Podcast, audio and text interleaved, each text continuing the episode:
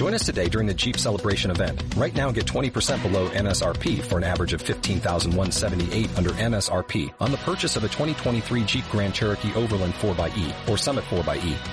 Not compatible with lease offers or with any other consumer incentive offers. 15,178 average based on 20% below average MSRP from all 2023 Grand Cherokee Overland 4xE and Summit 4xE models in dealer stock. Residency restrictions apply. Take retail delivery from dealer stock by 4-1. Jeep is a registered trademark.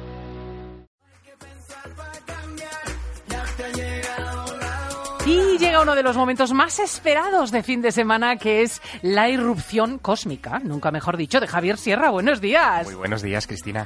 Javier Sierra, que está a punto de sacar novelaza y bestseller al mercado, ¿no? O sea, estamos Estoy ahí repasando hasta la última palabra. ¿Qué tal el verano? Muy bien, muy bien. Bueno, tú has currado. Eh, sin parar. Sin, parar, sin parar porque este he estado con la novela, estoy con una cosa que ya contaremos más adelante, pero que es una serie de televisión eh, que va a ser sobre mis enigmas favoritos, pero contados, fíjate, pensando en niños. ¡Wow! Eso es interesante. Bueno, hoy están con nosotros Martín y Sofía, los hijos de Javi Sierra. Buenos días, Martín. Buenos días, Cristina. Buenos días, Sofía. Buenos días. que vienen aquí en comando eh, ultraterreno a hablarnos de rayos cósmicos. Sí, ¿Esto qué es? Pues porque esa va a ser la fuente de noticias, mm, yo creo que del espacio profundo más importante para los próximos años. Verás, se están eh, detectando desde hace algún tiempo lo que en el argot eh, de los científicos se conoce como señales FRB. son estallidos rápidos de radio. Se trata de señales que pueden proceder de miles de millones de años eh, luz de nosotros, em, de una potencia extraordinaria. Eh, en algunos casos se habla de hasta mil millones de veces más intensos que las señales que emite cualquier objeto cósmico hasta la fecha y em, que no sabemos muy bien a qué corresponden. Si se trata eh, de repente de señales de radio producidas por el estallido de algún planeta, de alguna estrella, o si se trata de, y que es ahí donde entra el debate, si se trata de señales de radiofaros enviados por algún tipo de supercivilización eh, del fondo de la galaxia. Eh, si se tratara de estallidos eh, de objetos naturales, se producirían una sola vez, es decir, estallaría el planeta o la estrella X a tantos miles de años luz de nosotros, tendríamos ese pico de radio que dura milisegundos y que nosotros recibimos y detectamos y ya no volvería a producirse.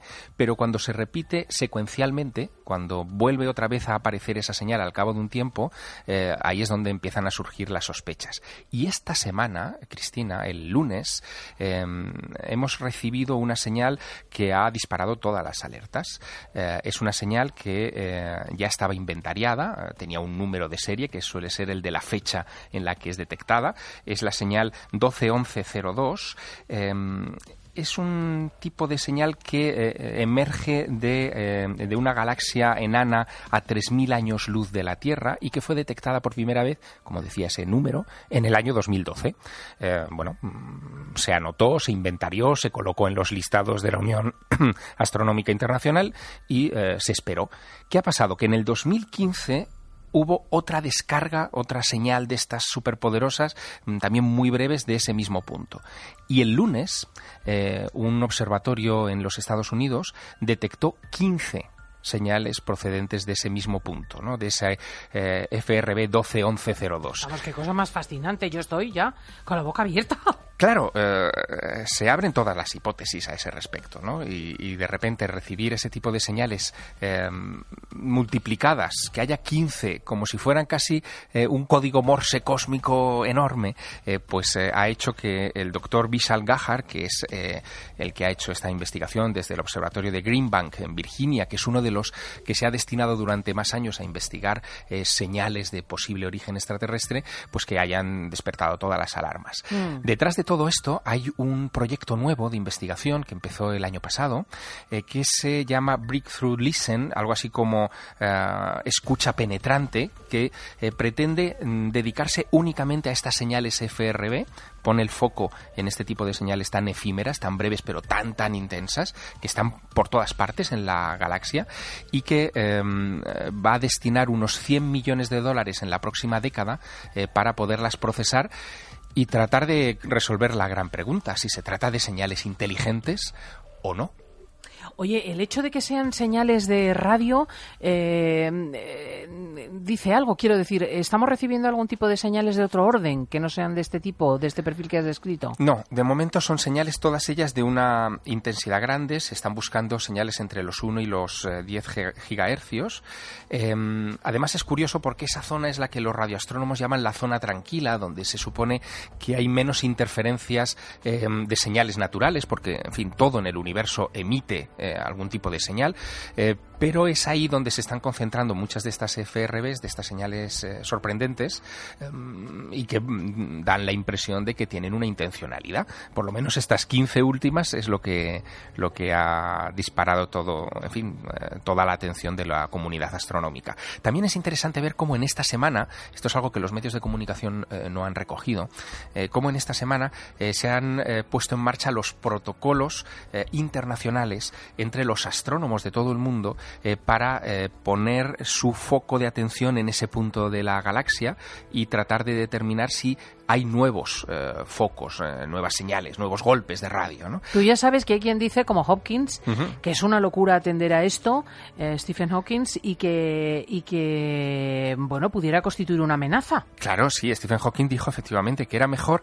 lo que él decía no era que no escucháramos, sino que no emitiéramos. Es decir, que era mejor que no, lo llamásemos. Eso, es que no mm, reveláramos nuestra situación en el universo, no sea que esto terminara en manos de alguna civilización eh, depredadora que, fin, quisiera pasarse por aquí y nos pusiera en un brete, ¿no? Hombre, aquí hay otro factor a tener en cuenta. Piensa que estos 15 eh, golpes de radio que se han recibido esta semana eh, proceden de 3.000 años luz de distancia, es decir, que se emitieron hace 3.000 años.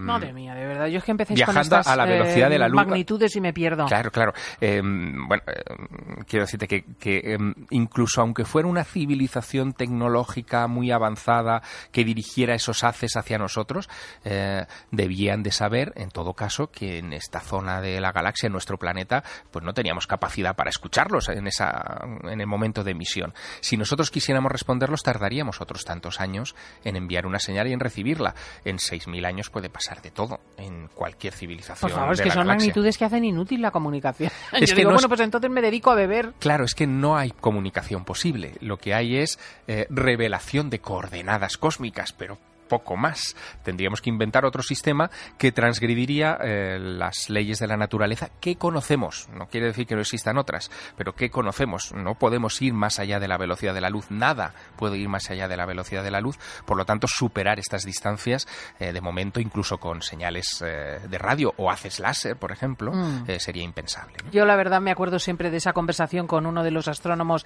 del Observatorio de Islas Canarias, cuando le decía, bueno, ¿y ustedes que todos los días se asoman al universo tendrán muchas más respuestas que nosotros. Y el hombre me contestó, lo que tenemos son muchas más preguntas. Pues aquí está Javier Sierra para intentar dar espacio a estas preguntas que nadie más se plantea. Javier Sierra, muy feliz bienvenida a la temporada. Muchas ah, Un pajarito me ha dicho que lo mismo también te incorporas con Carlos Herrera. Sí, sí, ahí estoy pensando en hablar con Herrera de, algunas cosas parecidas. Y eh, ansiosos de recibir este nuevo bestseller de Javier Sierra. Oh, oh,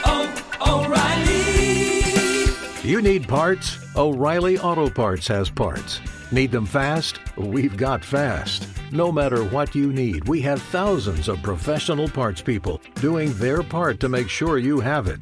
Product availability. Just one part that makes O'Reilly stand apart. The professional parts people. Oh, oh